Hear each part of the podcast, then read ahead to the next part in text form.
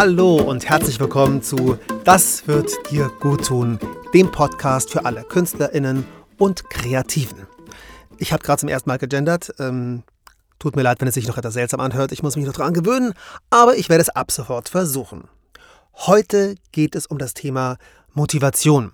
Wie wir uns als Künstler motivieren können, wenn wir freischaffend sind und morgens aufstehen oder eine Aufgabe haben, die wir eigentlich zu erledigen hätten, aber irgendwie nicht recht inspiriert sind oder nicht recht in Fahrt kommen oder keinen Bock haben oder uns eben mit anderen Dingen ablenken und alle möglichen Dinge tun, außer eben das, was wir eigentlich tun sollten, wie zum Beispiel trainieren, also üben, Gesang üben, irgendein Training machen, Sport machen, anfangen zu schreiben oder irgendwelche Aufgaben, die wir eben erledigen müssen, wie Text lernen, ich glaube, jeder kennt es, dass man sich eben zu Tode über sich selber ärgert und mit sich schimpft und denkt, ach Alter, fang doch endlich mal an.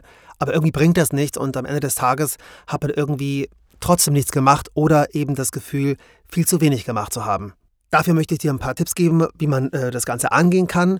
Und das sind Methoden, die bei mir und bei Kollegen bisher sehr gut funktioniert haben. Der erste Schritt wäre, statt sich ähm, zu Tode zu ärgern und irgendwie gegen sich selbst anzukämpfen, diesen Zustand, dass man gerade nicht inspiriert ist oder eben auch leider Gottes sich nicht motivieren kann, zu akzeptieren. Das führt jetzt vielleicht nicht unbedingt sofort zur Handlung, allerdings fühlt man sich dann eben besser. Wenn man wirklich schafft, sich zu sagen, du, das ist jetzt eben so, sich dann ablenkt, sich einen Kaffee holt und einfach mal ein bisschen runterkommt und wirklich nicht versucht, gegen sich selbst anzukämpfen. Wenn man das schafft und irgendwie diese Stimme im Kopf, die einem die ganze Zeit sagt, du sollst, du sollst, du musst, du musst, du musst, wenn man schafft, die ein bisschen sich wirklich vorzustellen, die mal leiser zu drehen. Das ist eine Technik, die kenne ich aus dem NLP.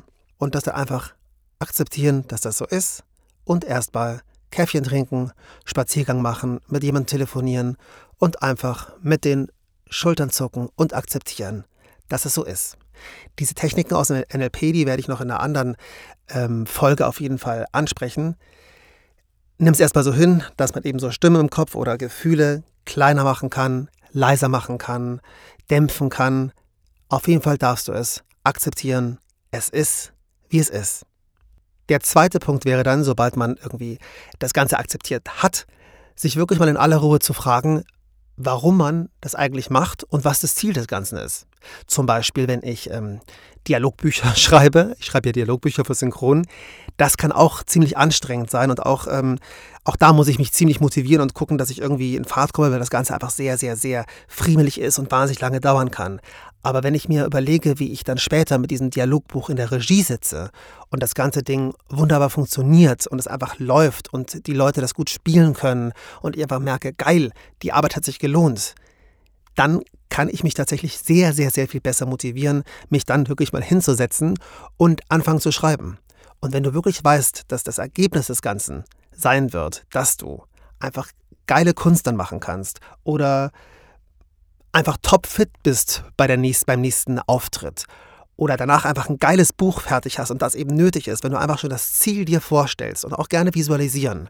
Also auch da kannst du die Augen zumachen und mal versuchen, dir das vorzustellen, wie das sein wird. Also du machst ja alles, weil du irgendwo hin willst, weil du einen Traum hast, weil du ein Ziel hast, weil es ein Produkt oder Projekt gibt, das du unbedingt machen willst. Und wenn du dich da immer wieder zurückerinnerst, in aller Ruhe, ohne dir Druck zu machen, dann ist die Wahrscheinlichkeit, dass du langsam motiviert wirst, sehr, sehr hoch. Mach dir dabei nie Druck, sondern versuche erstmal diese Vorfreude zu spüren und dann ins Handeln zu kommen.